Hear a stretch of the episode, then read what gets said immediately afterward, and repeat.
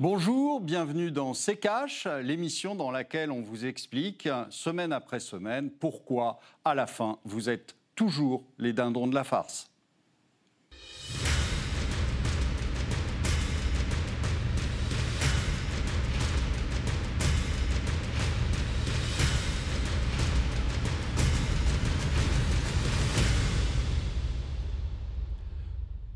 Bonjour, aujourd'hui nous allons vous parler du Covid et des inégalités. Bonjour Estelle. Bonjour Olivier, bonjour à tous, bienvenue dans ce nouveau numéro de CKH, le virus des inégalités. C'est l'intitulé du nouveau rapport de l'ONG Oxfam. La crise sanitaire aurait creusé encore un peu plus les inégalités entre les plus riches et les plus pauvres. Alors comment le coronavirus a-t-il rendu les riches plus riches et les pauvres euh, plus pauvres? Comment venir à bout de ces inégalités? On va en parler dans cette émission et pour cela nous rejoindrons en deuxième partie l'économiste Philippe Murer. Comme chaque année, à la veille du forum de Davos, l'ONG Oxfam publie son rapport sur les inégalités dans le monde. Sans surprise, le coronavirus s'est invité cette année dans ce document. L'ONG y révèle que les 1000 personnes les plus riches du monde ont retrouvé leur niveau de richesse d'avant la pandémie en seulement 9 mois, et ce alors euh, que des millions de personnes pourraient se voir basculer dans la pauvreté ces 10 prochaines années. Explication avec le tiroir cash d'Antoine Vassas. 2021, la crise du Covid a plongé l'économie dans la détresse. Partout, le chômage monte et les populations du globe perdent toutes du pouvoir d'achat. Toutes Non, car un petit groupe de riches résiste encore et toujours à la précarité. C'est en tout cas ce qu'affirme le rapport de Oxfam sur les inégalités et le Covid, qui est sorti il y a quelques semaines. Un vrai brûlot qui dresse un constat alarmant sur les effets de la crise actuelle. Depuis mars et l'apparition du Covid, les 10 hommes les plus riches du monde auraient engrangé près de 540 milliards d'euros supplémentaires. Largement de quoi mettre en place un bon plan de relance ou une méga campagne de vaccination dans le monde entier. Pour ce qui est des Français, ils ont engrangé 175 milliards entre mars et décembre, dépassant leur niveau d'avant-crise, comme si rien ne s'était passé. Cocorico du coup, non? Bah pas vraiment, parce que de l'autre côté du miroir, selon Oxfam, la crise du Covid aurait fait basculer près de 1 million de Français supplémentaires dans la pauvreté. Le nombre de bénéficiaires de l'aide alimentaire atteignait en automne 2020 8 millions de personnes contre 5,5 millions l'année précédente. Il en est de même pour le nombre de bénéficiaires du RSA qui aurait bondi de 8,5% par rapport à l'automne 2019. Et ça touche aussi l'épargne puisque les 20% des Français les plus pauvres ont vu leur épargne diminuer de près de 2 milliards d'euros pendant le premier confinement alors que 10% des Français les plus riches voyaient eux leur fortune augmenter de plus de 25 milliards d'euros. Des chiffres qui ne risquent pas de s'arranger quand on sait que sur le fameux plan de relance du gouvernement à 100 milliards, à peine 1% est consacré à la lutte contre la pauvreté. Olivier, près de 540 milliards d'euros supplémentaires depuis mars pour les 10 hommes les plus riches du monde. Alors que le virus ait appauvri de nombreuses personnes, on s'en doute un peu, mais comment expliquer concrètement euh, que les plus aisés ont pu non seulement tirer leur épingle du jeu, mais aussi s'enrichir? Alors, ce n'est pas le virus. Le virus, il n'a rien à voir là-dedans. Il a eu un effet accélérateur et il a eu un effet euh, euh, seulement d'accélération. Euh, le, problème, il est bien en amont. Euh, il est depuis que les banques centrales impriment de l'argent. Et quand elles impriment de l'argent, en fait, ça ne va pas dans l'économie réelle, ça va juste sur les marchés financiers. Or, les plus grosses fortunes, elles sont grosses fortunes parce qu'elles détiennent les parts de leur société. Euh, monsieur Elon Musk est passé en, quelques, en quelques mois euh, à la position de première fortune au monde. Comment? Ben, Tout simplement parce que le titre Tesla a monté.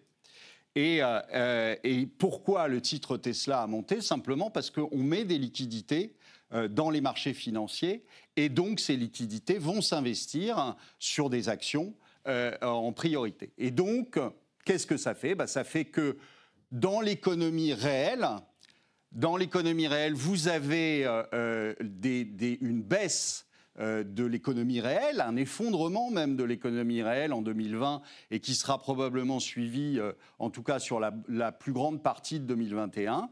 Et donc, vous avez des gens qui sont de plus en plus pauvres, euh, mais ça n'est pas le virus. Le virus a simplement accéléré les choses au niveau des liquidités qu'on a mises sur le marché pour empêcher les marchés de baisser. Et donc, les, les très riches en ont profité. La classe moyenne s'est fait laminer et va continuer à se faire laminer. Et ensuite, les pauvres sont devenus de plus en plus pauvres.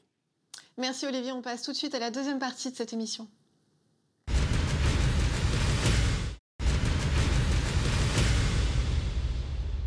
Et cette semaine, pour parler des inégalités euh, qui se creusent un peu plus chaque jour, nous sommes en liaison avec Philippe Murer. Bonjour monsieur, vous êtes euh, économiste. Merci beaucoup d'avoir accepté notre invitation. Merci beaucoup pour votre invitation.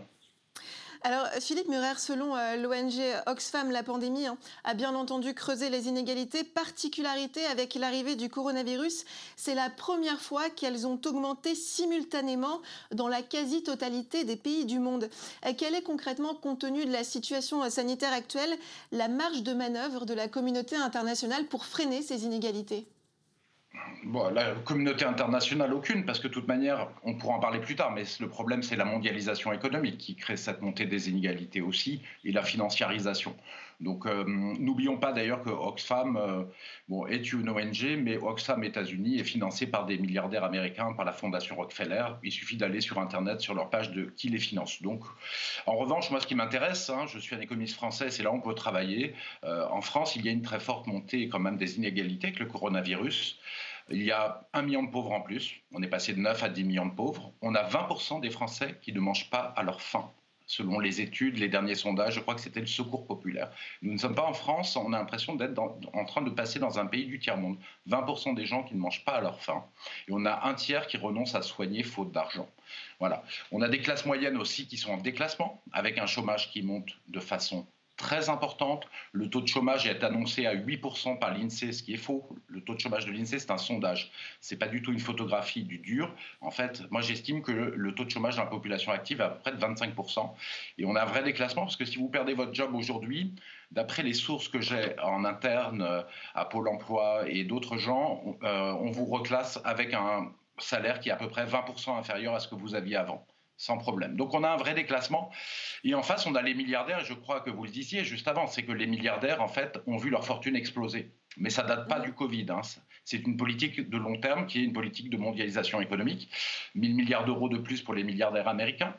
On a aussi, depuis 2009, en fait, les milliardaires français dont la fortune est passée de 80 milliards à 450 milliards d'euros, x 5 pour la fortune en 10 ans. C'est absolument extraordinaire et c'est un mécanisme qui vient de loin. Et pourquoi Le mécanisme, il est tout simple. Hein? c'est qu'au lieu de relancer l'économie réelle, bon, en Europe, on en est très loin puisqu'on confine complètement les gens. Hein. donc, euh, on ne va pas relancer, on confine et on continue à détruire.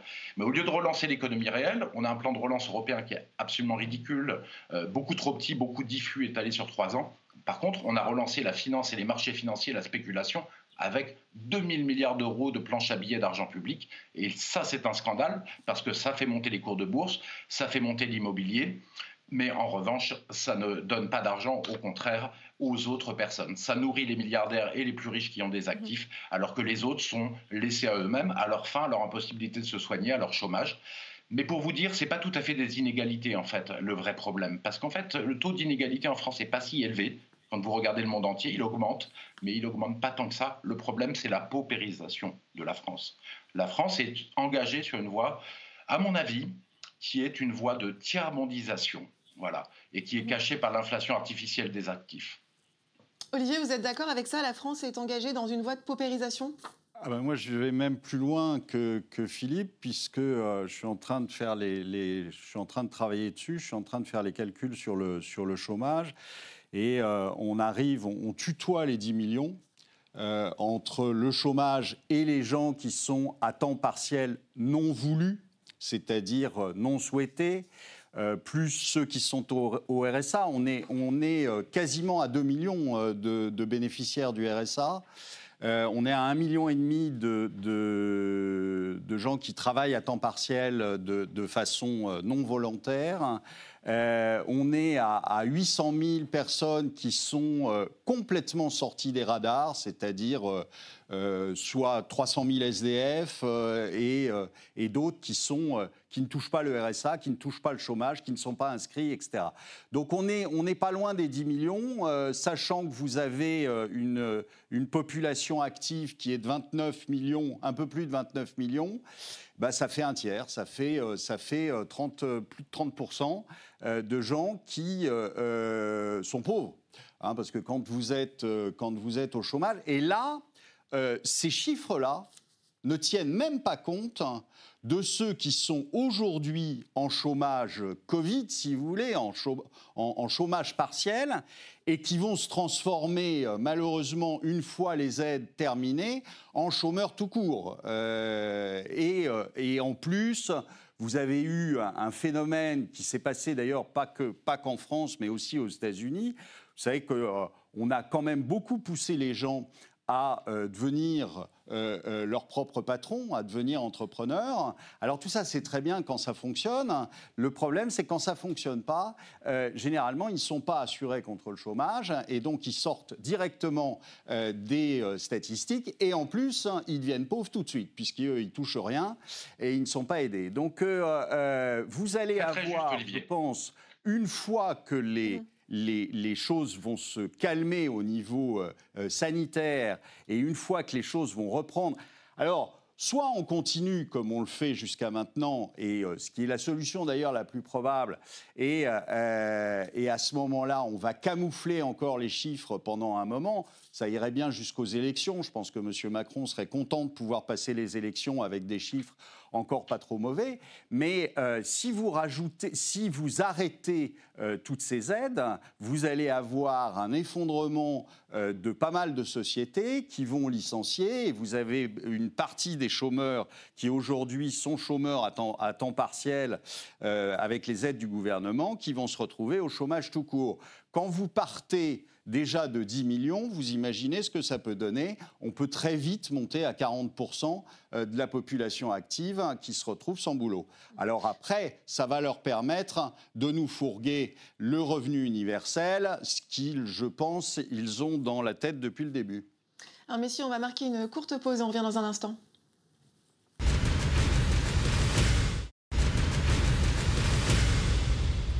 Bienvenue dans C'est si vous nous rejoignez. Au sommaire cette semaine, les inégalités qui se creusent un peu plus chaque jour euh, en raison euh, du coronavirus. Et pour cela, nous sommes en liaison avec Philippe Murer, économiste.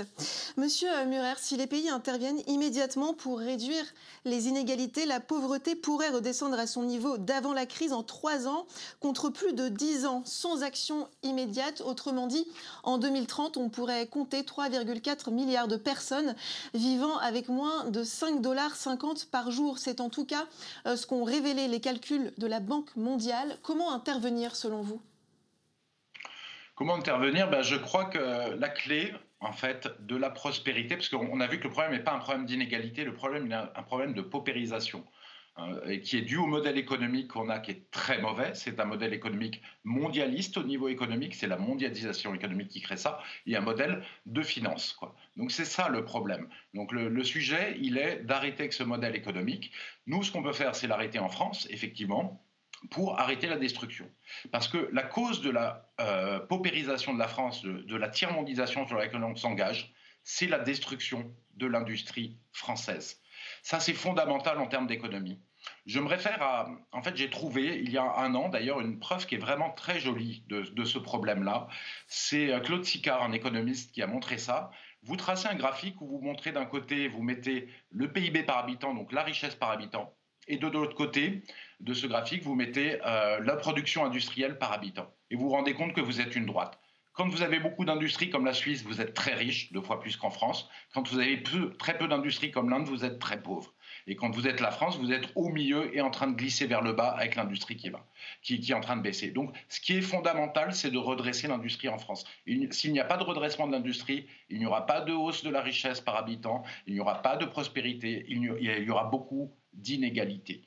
Et qu'est-ce qui détruit notre industrie? C'est le système économique mondialiste, et c'est donc, euh, bien, bien, évidemment, euh, la courroie de transmission du mondialisme qui est l'européisme. C'est l'européisme qui détruit cette industrie. Alors justement, Olivier, parmi les préconisations d'Oxfam, proscrire les mesures d'austérité brutales et non durables et créer, je cite, une économie juste et inclusive qui promeut l'égalité, préserve la planète et éradique la pauvreté. Ça ressemble à quoi concrètement une économie euh, juste et inclusive, Olivier? Ça Comment est-ce qu'on met en place une... mots qui ne veulent rien dire. Euh, donc, euh, et ça, ce genre, ce genre d'organisme est, euh, est, assez professionnel là-dedans. Non, le, comme le dit Philippe, il, faut, il, faut, il faudrait réindustrialiser. Le seul problème qu'on va avoir, c'est qu'aujourd'hui, on a perdu des compétences là-dedans. On a perdu un savoir-faire. Et que ça va être très compliqué de réindustrialiser comme ça. Réindustrialiser, c'est pas juste en claquant des doigts, vous faites revenir les sociétés. D'abord, il faut changer complètement euh, euh, tout, c'est-à-dire tout ce qui les a fait partir tout ce qui a euh, été les causes de leur départ. Si vous ne les changez pas, elles n'ont aucune raison de revenir, les sociétés. Donc, et elles resteront bien tranquilles dans d'autres pays. Et là, aujourd'hui, on n'en prend pas le chemin, tout simplement. C'est-à-dire qu'on est, on est toujours dans cette dans cette optique, non pas d'austérité, d'ailleurs, euh, il parle d'austérité, moi j'ai pas vu d'austérité nulle part. Euh, il n'y a pas d'austérité. Il y a euh, une débauche d'argent qu'on met sur, le, sur la table, sans se préoccuper de savoir qui, au final, va payer parce que c'est ce que je vous disais dans le lancement d'émission au final, c'est toujours les mêmes, les dindons de la farce. Hein. C'est toujours les mêmes vers qui on va se tourner pour euh, aller payer la note. Donc, euh, euh, vous avez aujourd'hui des dépenses inconsidérées absolument aucune question sur de l'austérité. Je ne sais pas si vous avez vu de mmh. l'austérité quelque part. Si, l'austérité, c'est de fermer tout. C'est de fermer toute l'économie.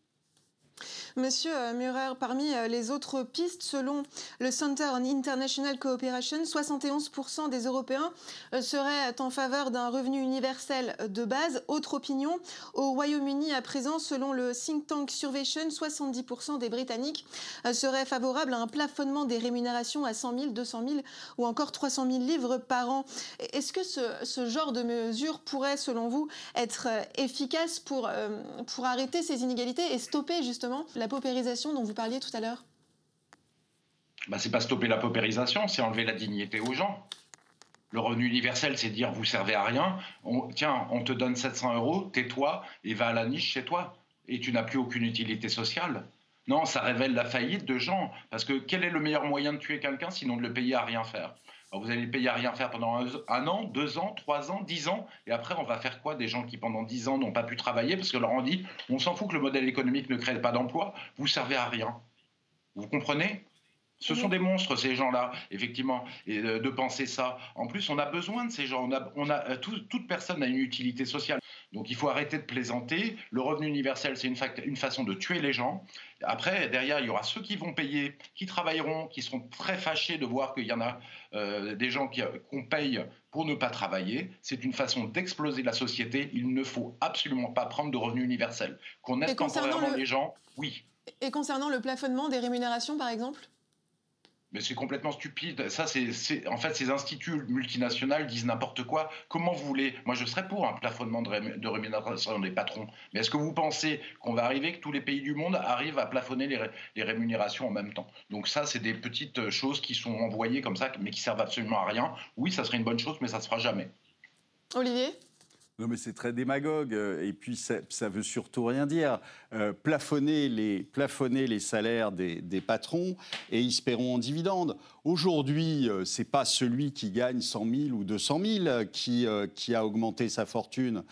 c'est Elon Musk. D'accord? Sans vendre une seule voiture d'ailleurs, mais ça c'est un autre problème. Mais euh, euh, c'est lui qui a augmenté son, sa fortune. Et sa fortune aujourd'hui, c'est ses titres en bourse. C'est pas son salaire. Il s'en fiche complètement de son salaire. Donc euh, il se paiera des dividendes ou il vendra quelques actions. Donc on n'est pas. Euh, euh, ça, ne veut rien dire, c'est juste démagogique. Le gars qui gagne aujourd'hui au Royaume-Uni 100 000 euros par, euh, par an, c'est pas, pas quelqu'un qui est riche. C'est pas quelqu'un qui est riche, c'est quelqu'un simplement qui est de la classe moyenne, si vous voulez. Donc, ce que je vous disais, c'est toujours la classe moyenne qui va payer. Le, a vu, en plus euh, les prix de l'immobilier à Londres et autres, hein, je peux vous dire qu'avec 100 000 balles, vous n'êtes pas prêt de vous loger et de, vivre correctement. Donc ça n'est pas Elon Musk. Et, euh, ceux qui se sont enrichis aujourd'hui grâce au quantitative easing des banques hein, centrales, c'est pas, euh, c'est pas le gars qui gagne 100 000 balles. Euh, c'est Elon Musk, c'est Bernard Arnault, c'est euh, euh, Jeff Bezos, c'est etc. Et donc c'est tout à fait démagogique d'aller viser celui qui gagne sa vie. alors après, on peut Bien sûr, M. Hollande vous dirait qu'au-dessus de 4000 balles par mois, c'est vous êtes riche. Bon, ok, on est d'accord. Euh, je n'ose pas me demander combien il gagne par mois, lui, à ne rien faire, mais pourquoi pas?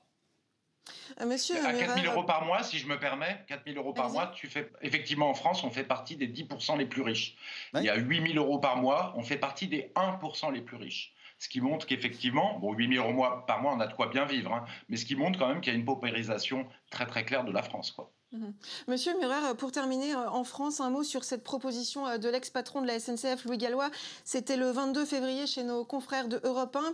Il propose d'introduire, je cite, un impôt de solidarité sur le revenu des plus aisés pendant une période bien définie. Deux ans, par exemple. Hein, objectif, venir en aide aux plus démunis. Louis Gallois qui a aussi précisé que cet impôt n'aurait pas pour but de financer la dette publique. Alors, faire payer les riches hein, en temps de crise, c'est tentant. Pour autant, est-ce que l'on peut vraiment s'attendent euh, au ruissellement alors, première chose, on va faire payer les riches qui sont sur le sol français, c'est-à-dire les moyennement riches, ceux qui ont entre 4 et 8 000 euros par mois.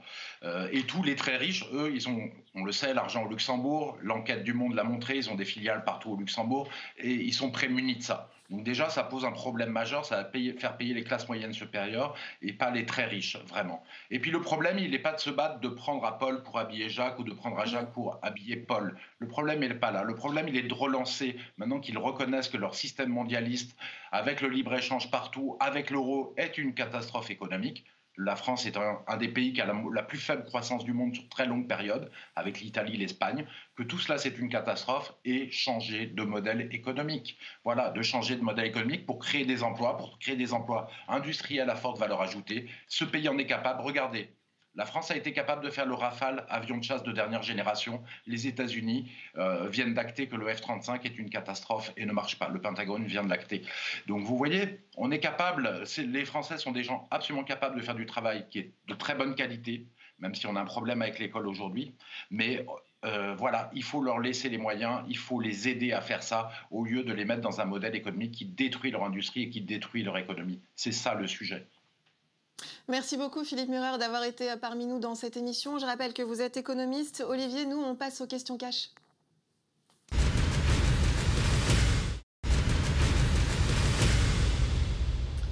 Et on commence tout de suite, Olivier, avec la question de Trivi. En cas de crash des marchés boursiers avec des titres qui reviennent à des valeurs indexées sur du réel, le risque n'est-il pas simplement que les plus riches perdent ce qu'ils détiennent?